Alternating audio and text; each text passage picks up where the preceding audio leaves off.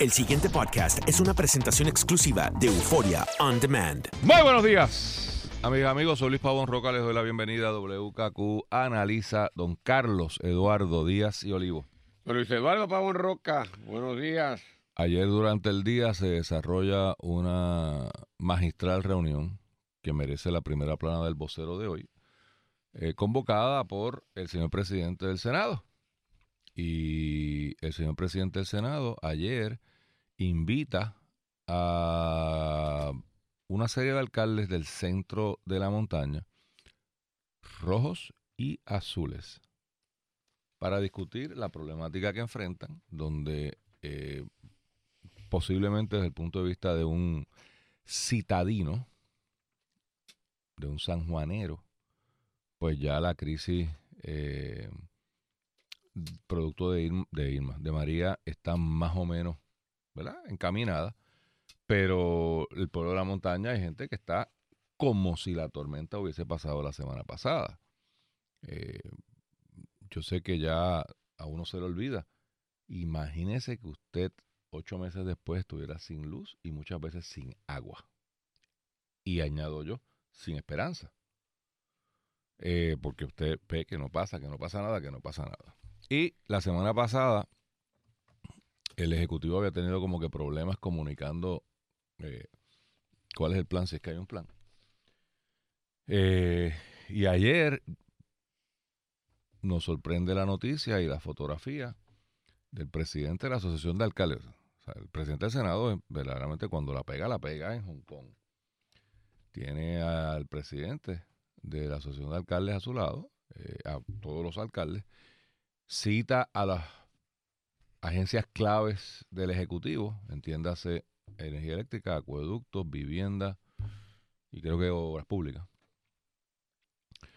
Y termina esta reunión solicitándole a estas agencias que produzcan un plan. Denme el, yo creo que es cuatro o cinco días. Cinco días. Para que le produzcan un plan eh, el mismo presidente obviamente reconoce que no, puede ser un plan de, ajusticiar a nadie, pero que por lo menos muestre el camino, que se le pueda decir, que es tan básico. ¿Cuántas veces lo hemos dicho en este, en este programa con relación a las escuelas, con relación a, a todo? y entonces es irónico que el gobierno del plan para el plan del plan, porque mira que esa fue la palabra de este eh, gobernador cuando era candidato. Yo tengo un plan, él tiene un plan para todo. Y ahora tiene que venir el presidente del Senado. Un poco, prende la luz y vamos a organizar la casa. O sea, básico, o sea, sentido común, el menos común de los sentidos. De, pues al de carretera, dígame en qué orden usted va a estar trabajando este asunto. El de, porque el planteamiento que se estaba haciendo ayer, y me parecía contundentemente lógico, Carlos, es, si es verdad que solamente quedan treinta y tanto mil personas, creo que el nueve mil era el número que estaba usando energía eléctrica, sin el, si quedan nueve mil sin luz, que yo personalmente dudo mucho ese número, pero vamos a cogerlo como, como bueno. Pues hermano, en estos nueve pueblos de la montaña deberían debería haber tanta gente trabajando allí que se tropiezan unos con los otros. Porque ya tú resolviste el resto del país. Y yo no lo había pensado, lo, oí ayer en esta reunión. Y, una lógica perfecta, ¿no? Sobre todo porque no hay una explicación racional. Puede haber mil explicaciones que uno pueda dar. Eh, mire, ya no hay la cantidad de recursos humanos porque se fueron, se fue Cobra, se fue Whitefish, se fue este etcétera, etcétera, etcétera, etcétera, etcétera, y lo que quedan son los cuatro gatos de siempre. Pero aún así, si lo que quedan son los cuatro gatos de siempre, esos cuatro gatos deberían estar en intensivo metidos allí en, estos ocho, nueve, diez pueblos de la montaña. No me parece que salió ninguna contestación eh, precisa eh, o específica, pero me parece un, un gran paso del presidente del Senado, políticamente hablando, eh, ejecutivamente hablando, aunque él no es el del ejecutivo, el del legislativo, pero por lo menos darle un sentido de esperanza y de dirección a los ciudadanos que al día de hoy, o sea, estamos, estamos en abril, ¿no? Mayo, junio. Estamos a dos meses prácticamente del comienzo de la temporada de huracanes. Y hay gente que todavía están como si le hubiera pasado el huracán por encima hace 30 días. Lo menos, lo menos que le podemos dar como gobierno, como país, es un sentido de esperanza, es un sentido de que no estás solo, es un sentido de que no te ha tocado, pero te toca. Y, ya sabemos que eh, Energía Eléctrica ha mentido sin ningún tipo de remilgo, y lo digo porque empezaron a publicar un plan de trabajo. Entonces oíamos a los alcaldes llamando aquí a esta estación diciendo, pero es que según el plan que está en internet, están trabajando en el barrio Chupacayo. Pero yo fui ahí esta mañana y no, no hay nadie. Y no había una... De nuevo, pueden haber mil explicaciones. Pues mire, el camión se vieló esta mañana. Iba para allá y no llegó. Se le vació una goma. Estamos bregando con eso. Llegará por la tarde. Pero es este hermetismo. Es esta falta de, de- de divulgación. Esta falta de transparencia. Que entonces da pie a que tú pienses lo que tú quieras. Así que mis felicitaciones al señor presidente del Senado. Pues sí, eh, Tomás Rivera Chats, yo creo que en este cuatrienio ha dedicado a perfeccionar y purificar su imagen y a reinventarse. No es el Tomás Rivera Chats del primer cuatrienio en que fue presidente del Senado, que era totalmente confrontacional, incluso con su presidente de partido y gobernador, con la oposición. Era eh, la persona que usaba eh, apodos y epítetos burlones eh, y hasta humillantes contra personas cuando iba a hacer una crítica. La persona que todo el mundo le reconocía un talento, pero que lo, ¿verdad? lo derrochaba con exp- explosiones innecesarias. Ha aprendido, en cierta manera, por lo menos hasta ahora, a controlar esos excesos y todavía más inteligente aún, ese talento que tenía, identificar las oportunidades, dónde explotarlo, identificar sectores que no se sienten atendidos eh, y sobre los cuales él desarrolla eh, un compromiso para con ellos y a su vez una alianza de ellos para con él. Y sobre todo, Luis, en múltiples ocasiones, luce ser la voz más sensata Correcto. en todo Sí, el sí, espectro sí. político del país. Ayer es un ejemplo, me parece, de, de eso.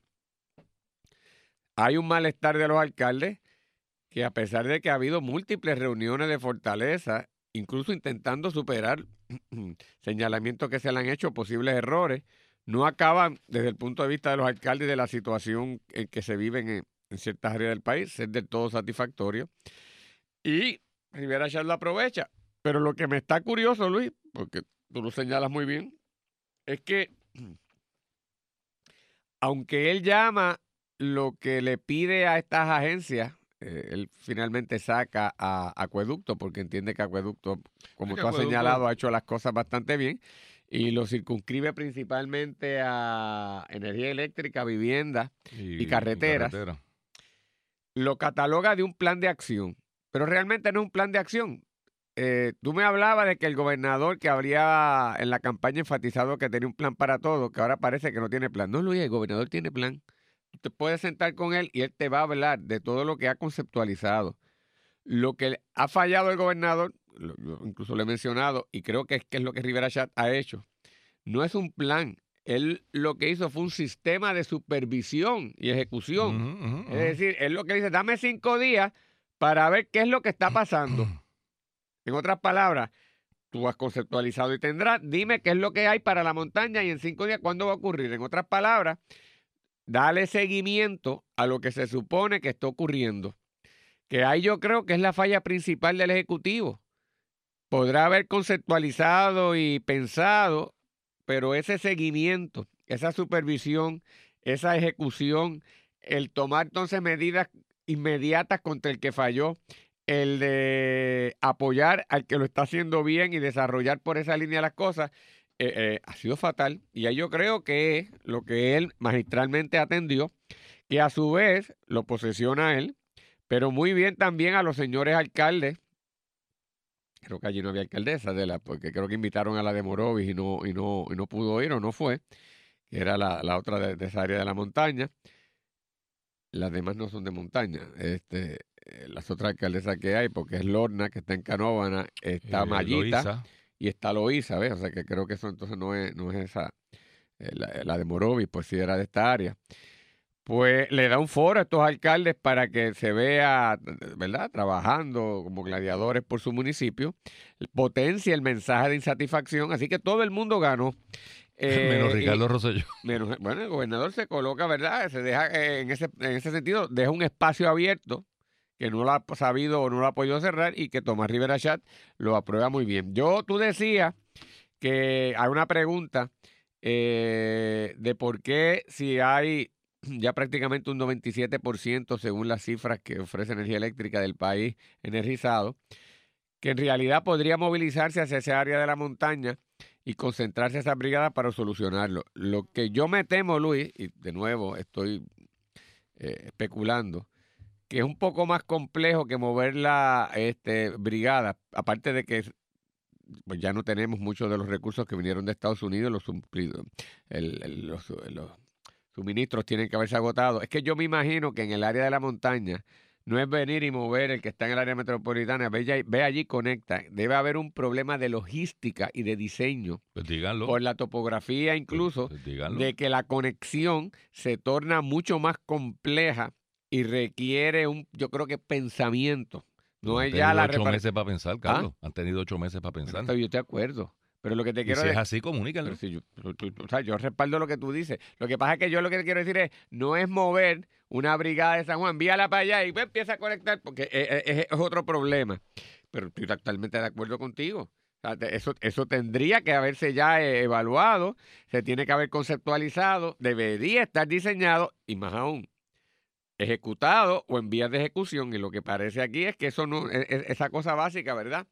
Pues no, no parece haber ocurrido y ahí está. Y Rivera ya se, se llevó el show. Y yo no sé, aquí esta parte es especulación mía. No sé si el presidente del Senado está haciendo esta reunión ayer, más allá de la necesidad, y lo felicité por la misma, porque hay un informe que le deben y está de secretaria de Justicia. overdue. Entonces, eh, ¿en qué paró lo de WhatsApp? ¿Sabes que él, él, No él muy es, elegante, ¿eh? el, el presidente muy elegantemente depuso las armas hace ya casi dos meses. Cuando, de puso las armas, no, la puso sobre la mesa. por eso, pero, no, no, pero sacó, sacó el, y aquí está, pero sacó la el- depuso. sacó, sacó el dedo del gatillo. Eh, o ok, sea, ok. Lo tenía el No, gatillo y le iba a dar, le iba a dar para atrás al, Eh. al- ¿cómo se llama la cosita que está aquí arriba? El, el- el- Peine. el- no, la Ah, vaina. el peine abajo, pata- exacto. Eh, si Yo no tú sé nada de sabrás, armas, yo tú no eres sé. un hombre de sí, sobre todo. Sobre de todo. armas y de almas. De- pues depuso las armas y dijo, bueno, pues le vamos a darle el espacio que el Ejecutivo pide. Pero tienen 30 días. Pasaron los 30 días y aparentemente hubo un, un amigable, con, con- con- ¿cómo, es? ¿Cómo es que tú dices? Ah, Un ente cordiales. este- este un entendimiento ahí cordial y le dieron un par de semanas. Pero como que eso se ha quedado en nada. Dice, hace dos semanas salió un run run de que ya estaba a punto de caramelo, que era cuestión de unos toques finales. Y esos son los toques finales que más tiempo han tomado eh, en el Departamento de Justicia, en un país que no cree en nadie ni en nada. Pues yo me imagino que estará pensando que es lo que están echanchollando el informe.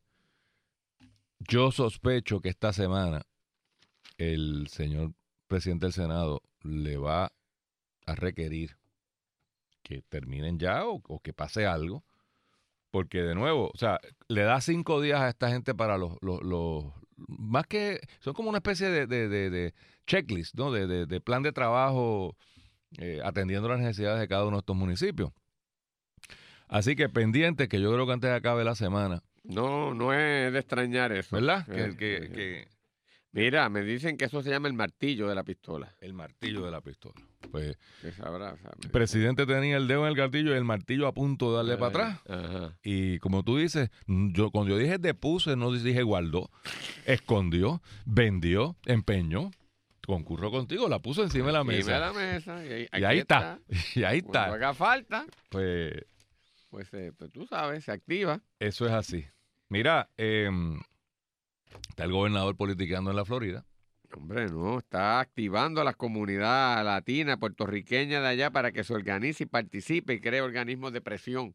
Ah, ok, lo mismo que habían criticado antes que hacía otros y entonces había que criticarlo, pero bueno, está por allá por la Florida en el proceso eleccionario eh, y, y le presenta, yo, yo quisiera entender cómo es que, eh, qué van a hacer con Rick Scott, porque si hubo un político sagaz y hábil, que de hecho lo es, o sea, muy reconocido por su habilidad política, es el gobernador de, de la Florida que ya no puede correr como gobernador, así que está corriendo como senador, eh, pero está corriendo como republicano, porque digo porque es republicano.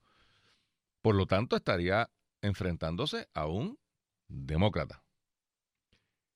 Ciertamente ha habido dos gobernadores que han probado ser muy amigos de Puerto Rico con esto de María, que son este mm, Rick Scott, este, este persona que está de quien estamos hablando ahora mismo, y Cuomo en Nueva York.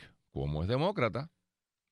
En realidad yo, mi impresión, mi impresión, es que Cuomo ha sido más mediático y pintura y eh, y mandó par de boberías por ahí, y, ha cogido muy buena prensa, ciertamente es un buen, buen eh, portavoz, es un buen speaker, ¿no? Un tipo que ha- habla muy bien y, muy, muy, su- lo heredó de su padre, don Mario Cuomo, gran, eh, da unos discursos tremendos. Yo vivía en Nueva York cuando él era gobernador. Eh, pero ciertamente Rick Scott hizo el trabajo de, o sea, Rick Scott fue el que montó el operativo en el aeropuerto, de los aeropuertos, que usted se bajaba de un avión de Puerto Rico y era eh, la licencia de guiar, aquí la tiene, chum. Eh, necesitas ayuda en vivienda, vente por aquí. Este, ¿Te hace falta la escuela para los nenes? Aquí está. Él- el tipo montó un operativo. Pero la pregunta que yo me hago, Carlos, ¿y el gobernador de Puerto Rico cómo va a manejar el tema de que son de dos partidos distintos? Porque él dice ser, o sea, Rosselló, dice ser demócrata. Digo dice ser porque sus posturas muchas veces parecen de republicano. Pero él dice que es demócrata. Eh, creo que va a enfrentar un problema complicado. Yo no sé si él está consciente, yo me imagino que sí. Pero tú no le puedes hacer campaña a un republicano en contra de un demócrata, porque alguien te va a pasar. O sea, cuando vayas entonces al otro lado a hacerle la campaña al otro, van a decir, pero espérate, o te, o te peinas o te haces papelillo. Eh, vi que la eh, comisionada se activó en la campaña de Florida, pero de nuevo ella no tiene problemas porque ella es republicana. Así que, pues, pues ya, sea, ella está apoyando al, candidato de, su partido. Eh, o sea, esto- para que lo pongan en contexto, esto es como que mañana un, un gobernador, oiga, que el gobernador eh, Rosselló vaya y apoye a un alcalde del Partido Popular. Por más bueno que sea el alcalde, por más eh, buen trabajo que haga, es algo que no, no, no, no se hace, no se acostumbra y te pueden llamar la atención las estructuras de tu partido, porque tú estás cruzando una línea eh, de partido. Así que no, no yo sé. no creo que haya, o sea, yo creo que este tipo de cosas se supera tú designando a alguien que sea republicano, pero, no, pero ¿quién es ese? No sé, pero tú lo buscas, que se haga cargo de eso y tú sí, con claro. eso le das el apoyo Pero sin que- ser tú el de, demócrata que hace eso. De acuerdo, pero la- el hecho es que está allí haciendo campaña hoy. Sí. O sea, o sea, no dele, claro, yo estoy de totalmente de acuerdo contigo. Yo me busco dentro de mi estructura, Sí. que podría ser la misma Jennifer. Eh. O sea, mi comisionada residente, y llamo a Scott y le digo, mira, eh, brother, yo no puedo ir para allá porque tú sabes. Este, Pero él está yendo no por el Partido Republicano, está yendo para que los puertorriqueños como comunidad se inscriban. Ujú, Sí. Ok. pues, sí. Es que, una vez tú los inscribes, el primer paso es inscribirlo, después mo- moverlo. No, yo estoy claro, pero que sí. Sí, o sea que. Este, Así que yo mm, por eso no lo. O sea, yo creo que está bien esa parte. No, yo no nunca he tenido Y, problema con, quien- con Prafa. Si quienes Y han en tenido eso problemas lo con hizo Prafa. muy bien una vez fue Hernández Colón. Claro. este, y movilizó con efectividad y logró el De- escaño de, De Nidia, Nidia Velázquez. Velázquez. O sea, Nidia Velázquez es producto de eso. O sea, Nidia Velázquez es quien Sí. va a organizar. Y se queda. Sí, sí. O sea, eh, organiza políticamente. Eh, de hecho, allá hay una, había un, eh, se me escapa el nombre ahora, había una joven eh, que estaba en Orlando, eh, dirigiendo la oficina de Puerto Rico en Orlando, y se rumoró que ella iba a correr eh, por un escaño. Sí, sí. Porque obviamente tú estás en la posición de, de que tú estás orde- eh, eh, ordenando la cosa y, inscribiendo a la gente. Pues, Imagínate, lo próximo es voten por mí. El pasado podcast fue una presentación exclusiva de Euphoria On Demand. Para escuchar otros episodios de este y otros podcasts, visítanos en euphoriaondemand.com.